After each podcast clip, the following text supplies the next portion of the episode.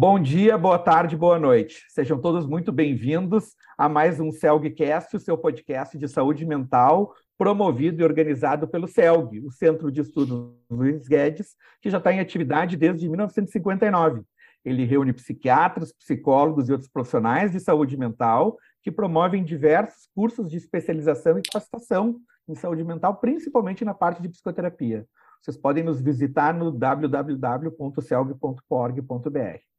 A nossa entrevista de hoje faz parte ainda da série Vamos à Jornada do CELG 2022, que vai ocorrer agora, de 4 a 6 de agosto, em Gramado, Hotel Serrano, evento presencial para que todos nos encontremos por lá. E a temática vai ser sobre resiliência, encontros e desencontros, um tema essencial período pandemia, crise financeira, crises, alguns dizem crises de valores, crises políticas, enfim, uma temática direcionada para isso. O nosso assunto de hoje vai ser de uma das conferências Angústia, Sensação, Sentimento, Sintoma e Caos Conceitual, que vai ocorrer na sexta-feira, na primeira metade da tarde.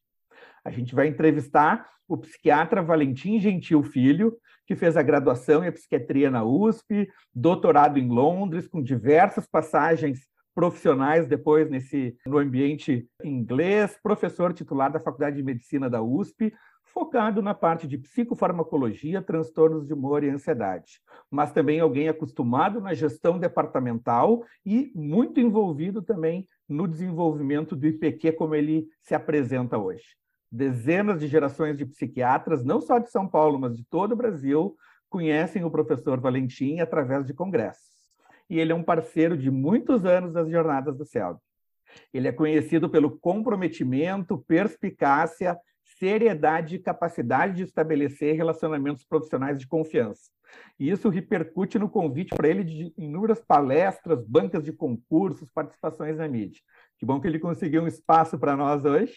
E o professor também se aprofunda nos assuntos em que ele se envolve em ensino palestras clássicas como sobre a utilização e importância do lítio, a implementação de políticas públicas de saúde mental do Brasil, na defesa do paciente com transtorno mental, mas na defesa do psiquiatra, que é um dos principais vetores nessa entrega de saúde mental.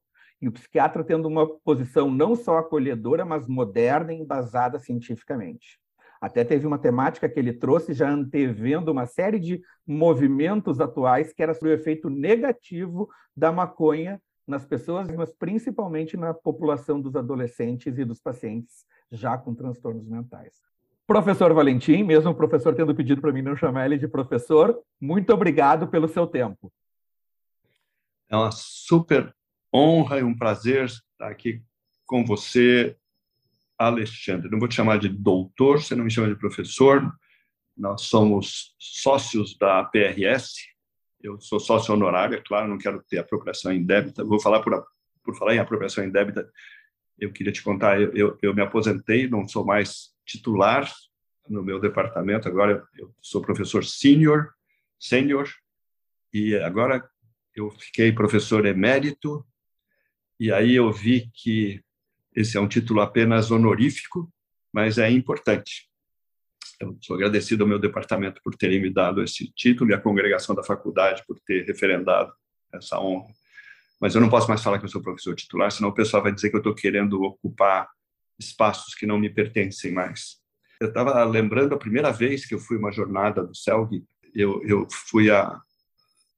Eu, eu acho que eu fui há uns 40 anos atrás em, eu acho que foi em Gramado, mas eu não tenho certeza se não foi em Porto Alegre. E eu me lembro que eu levei um dos três volumes daquela Collected Works do Freud. Eu acho que foi nos anos 80, porque eu já estava trabalhando com pânico e eu fui para levar uh, uma informação de que eu tinha lido o caso da Catarina de 1895 e aí eu fui me meter a discutir essas coisas com o, o, Hoje, o professor emérito de vocês, o Cláudio Ezeric, por exemplo, foi presidente da IPA, imagina que loucura, jovem, muito, muito abusado, índio grosso, barbaridade.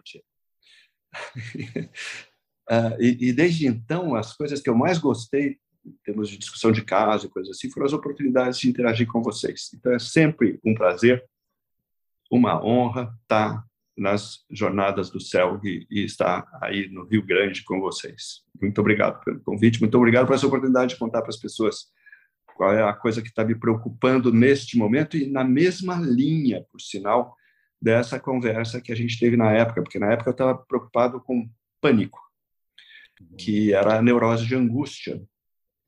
E agora eu estou preocupado com angústia. É, sabe, você passa 30, 40 anos e você volta à casa paterna, volta ao Freud, não tem muito jeito. Mesmo não sendo psicanalista. né? O senhor vai, o senhor vai falar sobre, você vai falar sobre um assunto que está presente em todos, que é universal. E até esse universal não é só para o ser humano, é para os animais todos, que de, de uma forma ou de outra têm ansiedades, angústias e medos. A angústia perpassa todas as gerações de, agora vamos voltar para os humanos, das crianças aos adultos, aos idosos, e ela tá, e é um assunto muito presente. Está na religião, na filosofia, na poesia, no romance, na neurociência, na música, no Instagram, ela está em todos os locais, com múltiplas abordagens para aplacar essas angústias há milênios, algumas abordagens adequadas, outras nem tão adequadas. A gente gostaria de lhe pedir que antes desse um panorama do que que tu vai abordar na jornada. Então, o problema todo é, é eu estou lendo um livro muito interessante que eu recomendo, que é do Joseph Ledoux, que já esteve aí no Rio Grande do Sul, num dos eventos uh, do Brain, que é um psicólogo importante, que escreveu sobre o medo, sobre coisas comportamentais, e escreveu agora The Deep History of Ourselves, que é um livro bom de baixar como e-book, demora um pouco para você terminar de ler, mas precisa prestar atenção, mas é muito interessante. Uma, uma das coisas que ele, ele retoma e que a gente sempre pensa é que a gente não tem como saber se os animais, se os animais têm ansiedade, depressão, angústia, porque isso são coisas que você só sabe conversando com as pessoas. Se as pessoas não te contarem o que elas estão sentindo, você não sabe se elas estão com ansiedade ou se elas acabaram de fazer uma corrida de 200 metros rasos. Angústia você pode inferir por algumas, dependendo do sentido que você usa a palavra, você pode inferir pela atitude da pessoa. Por exemplo, se ela põe a mão no peito assim, eu posso supor que ela está com opressão no peito, que é uma das conotações da palavra angústia. Ou se ela está eh, se comportando como se estivesse em pânico, você pode supor que ela está numa crise de pânico, que é uma das coisas que a gente acabou de falar, que é o outro nome do transtorno do pânico é neurose de angústia ou neurose de ansiedade. Mas o interessante é que você também não pode falar de angústia existencial se a pessoa não te contar, porque ela pode estar simplesmente parada numa crise importante de angústia existencial, ou pode estar com a mão na cabeça, com, com desespero, e pode ser devido, por exemplo, a uma situação de angústia de desespero existencial. Então, muito menos com animais. Animais você não pode, segundo, segundo uh, o pessoal que é eh, contra o antropomorfismo, você não pode nem saber se os animais têm medo. Você pode saber que eles se comportam se esquivando de situações e a gente infere que é medo.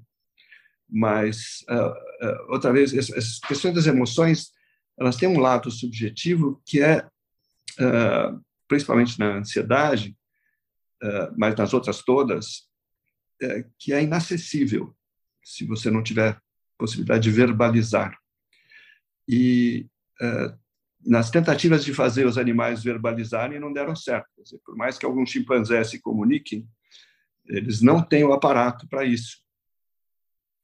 E se você estiver falando com pessoas que não usam o mesmo idioma, tá aí fica bem mais difícil se você não tiver um, um, um tradutor para você inferir uh, o que é que está acontecendo. Então, uma das coisas que acontece é você dar nomes para emoções que você infere. E o problema é, quando você erra o nome, é, não tem problema, você está falando que a pessoa está com angústia, ela está com ansiedade, ou ela está com medo, ou ela está com desespero. Mas quando você dá o mesmo nome para coisas diferentes, aí complica mais, porque aí você atrapalha a linguagem técnica.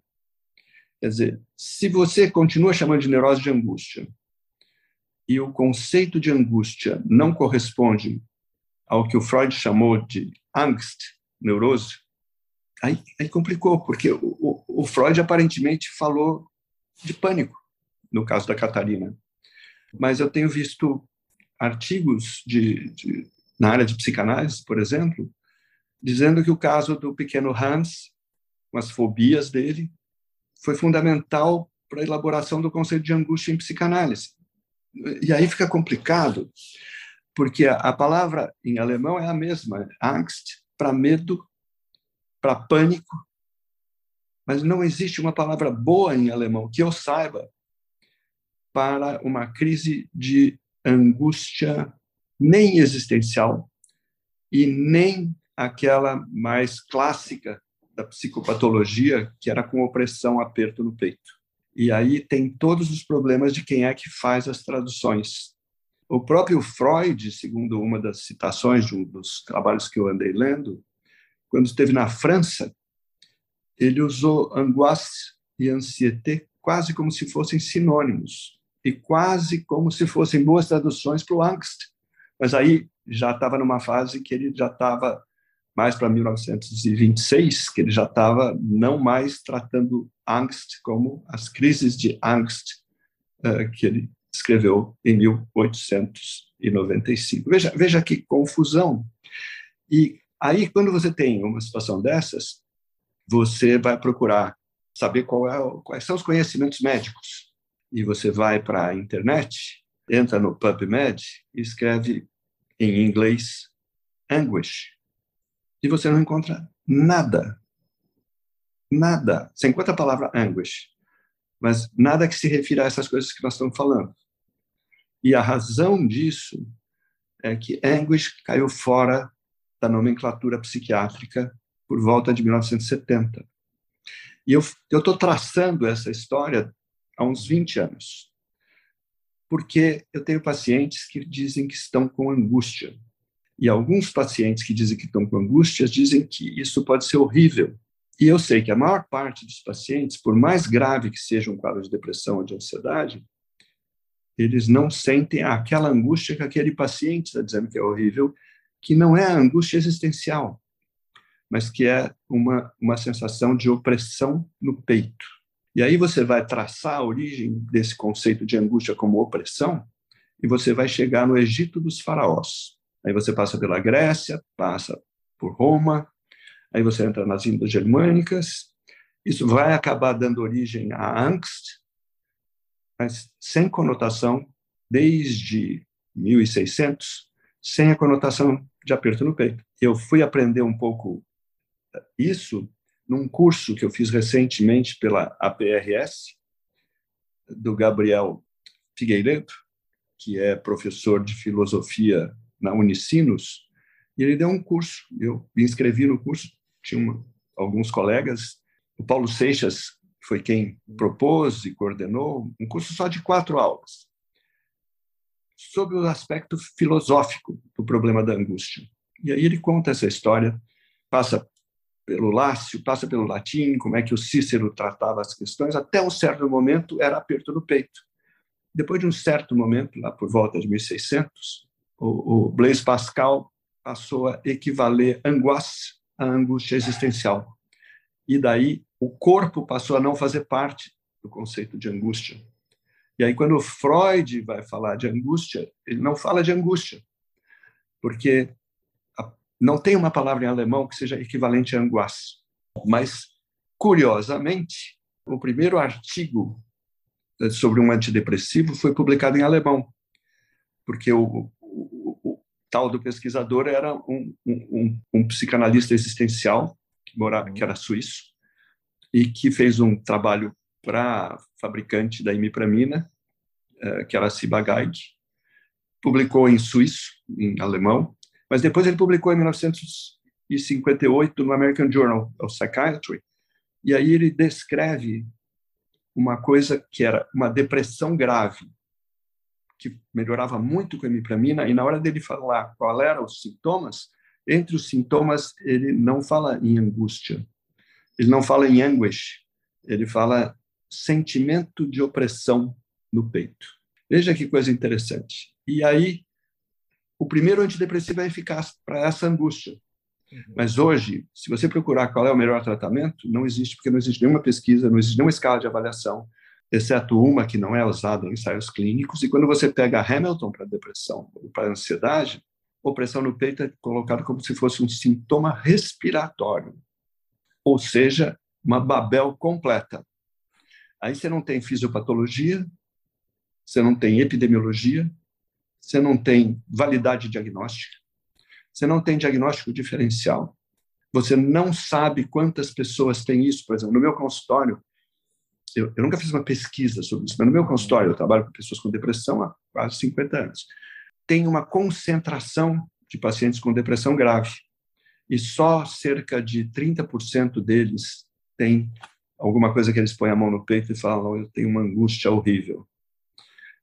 Ora, se no meu consultório, que é concentrado para casos mais graves de depressão, uhum. tem tão poucas pessoas, a maior parte dos pacientes com depressão não põe a mão no peito e não falam que tem angústia, a não ser existencial, então eu suponho que na população geral seja muito menos frequente. E aí eu vou, eu vou discutir algumas coisas de como os antigos lidaram com essas sensações nessa conferência, e tem algumas coisas que eu vou guardar para falar na hora, porque eh, eu não quero que elas fiquem gravadas. tá bom, tá bom. O, pois é, até quando eu estava preparando aqui o, o, a pesquisa para o nosso Celgcast, eu fui ver e até achei um site que eram os melhores 57 sinônimos para angústia. Né? Olha. Então, é, e trazendo, enfim, aflição, insegurança, nervosismo, medo, apreensão, preocupação, diversos diversas acepções. Qual que o senhor acha que é a acepção mais importante para a sociedade e a acepção mais importante para o profissional de saúde mental no meio dessa babel? Eu acho que como provavelmente a maior parte das pessoas não sinta essa opressão no peito, para a sociedade, o melhor, o mais importante conceito é o de angústia existencial mesmo. É quando você tem a dúvida entre o certo e o errado, entre o porvir, o que você tem que fazer, o que vai acontecer no futuro, quem vem depois de nós, tomar decisões, ter a liberdade e a responsabilidade de tomar decisões, como lidar com essas coisas e enfrentar essas coisas e reconhecer essas angústias é muito importante. Para o profissional, o mais importante é saber distinguir isto, que não é uma coisa patológica, pelo contrário, isso é para ser compreendido, é para ser entendido, é para ser analisado, é para ser decodificado, mas para nós, na hora de tratar, nós temos que fazer um diagnóstico diferencial dessa angústia, mesmo com a outra palavra, que é a tal da angústia com opressão no peito. Uhum. E quem não sabe o que procura, não reconhece quanto encontra. Quem disse isso foi Kant, em 1600 e pouco. Então, se você não sabe o que é isso, você não identifica uma coisa que pode ser horrível e que, em alguns pacientes que eu tenho visto, está associado à vontade de morrer. E isso é uma das coisas que me faz continuar nessa área. Porque eu vejo pessoas de diferentes idades, crianças, adolescentes, jovens, adultos, idosos, com esse tipo de angústia. E você não sabe, essas pessoas não sabem o que é isso. Muitas não, não chamam de angústia. Quando chamam de angústia é porque alguém na família também teve e aprenderam. Porque se elas fizeram um curso de medicina ou de psicologia, atualmente, elas vão confundir com Lacan, com Freud, com, com Kierkegaard, com todo mundo, inclusive com os psiquiatras como Lopes Zibor, que escreveu um livro chamado Angústia Vital, e quando ele vai dar um exemplo do que é um caso de angústia vital, ele fala o mais simples é o terror noturno.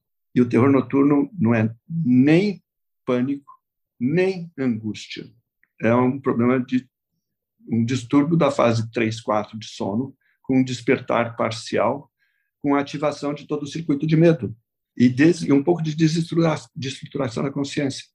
Na angústia, com aperto no peito, você não tem medo. Você não tem as manifestações autonômicas de ansiedade. Você não tem nenhuma desestruturação da consciência. Você não fica lívido. Você não tem taquicardia, mão fria, tremor, nada. Você não entra em pânico por causa de angústia, com opressão no peito. E quem não tem isso, precisa aprender o que é isso. Porque eu dar um exemplo de um cara que nunca teve isso. Eu. Eu aprendi isso quando fiz residência, o que, que era? Eu nunca senti. Eu tive todas as chances do mundo para sentir isso. Angústia existencial, eu sei muito bem o que é. Uhum. Ataque de pânico, eu sei muito bem, eu já tive ataque de pânico em laboratório. Ansiedade, com a mão gelada, coisa assim, muito bem. Medo, muito bem. Angústia com a mão no peito não faz parte da minha história. Nem uma vez na vida. E eu tenho pessoas à minha volta, algumas têm, outras não têm. E aí tem um segredinho que eu vou contar para vocês que eu ando descobrindo algumas hipóteses nos últimos tempos a respeito disso. Mas o senhor vai falar isso, o senhor vai falar lá na jornada, né? É. O segredo. Nós estamos quase finalizando a nossa conversa, porque lá o senhor vai ter um espaço, enfim, de uma hora para poder é, ter diversos dobramentos, mas tentando me colocar no local de um, de um residente, de um residente de psiquiatria do primeiro ou do segundo ano. Que ele ouve a expressão angústia, talvez ele vá associar direto com ansiedade. O que, que o senhor sugeriria para ele, tanto para curto prazo, quanto para médio prazo, para depois ele se, se capacitar e, ver essas múltiplas trajetórias dessas, dessas sensações e sentimentos nossos?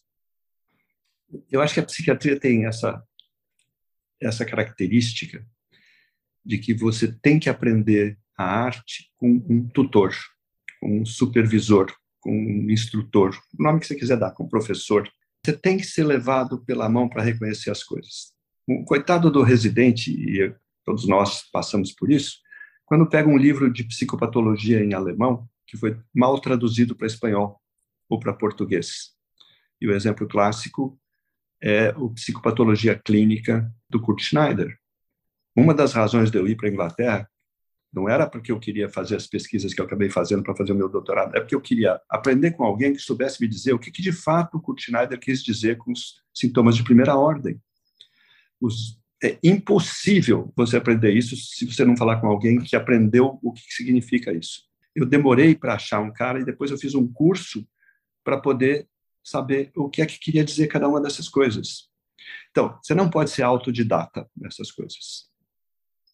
Não adianta você ler tudo e querer interpretar o que o sujeito disse, principalmente se você estiver lendo tradução.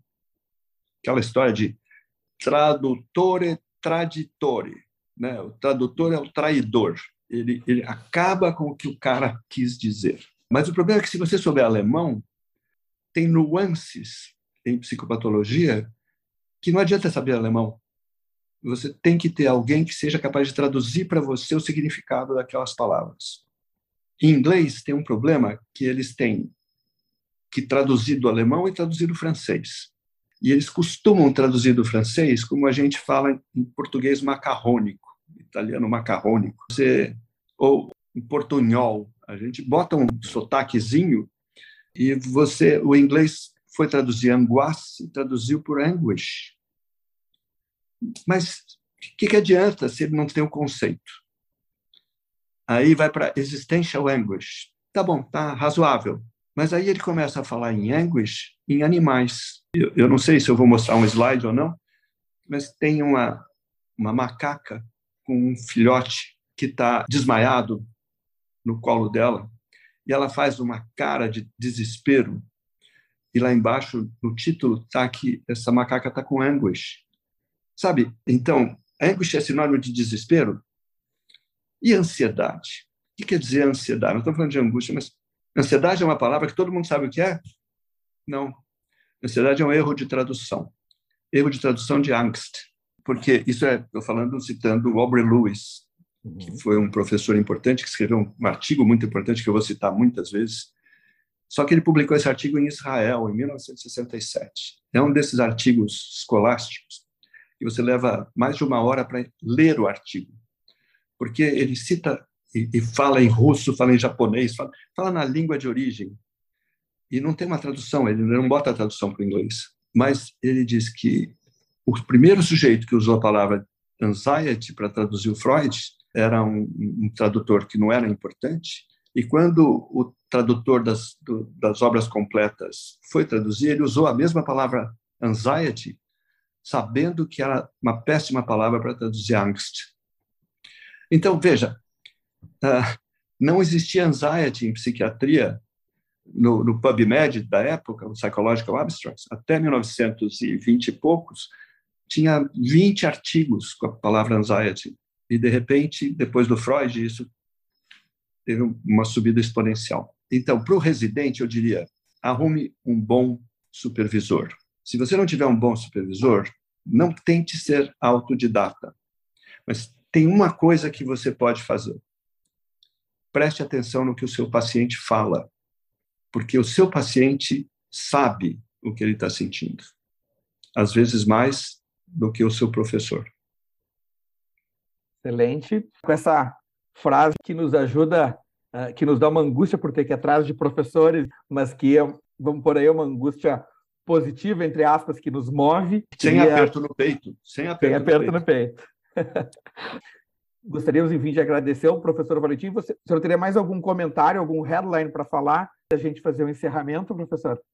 Não, só agradecer essa oportunidade de conversar com vocês. Eu esperar a oportunidade de conversar com as pessoas que estiverem lá, as que sentem aperto no peito em particular, as que não sentem também, para a gente fazer um contraste. Pena que não vai ter condições da gente fazer aqueles botõezinhos de se a pessoa concorda ou discorda, mas é o tipo da coisa que um dia eu gostaria de fazer antes, eh, antes de acabar de participar desses eventos porque eu tenho certeza que na, se tiver alguém na plateia, uma parte vai sentir isso, mas a maior parte nunca sentiu. E isso dá uma discussão legal, porque quem sente é que sabe, neste caso.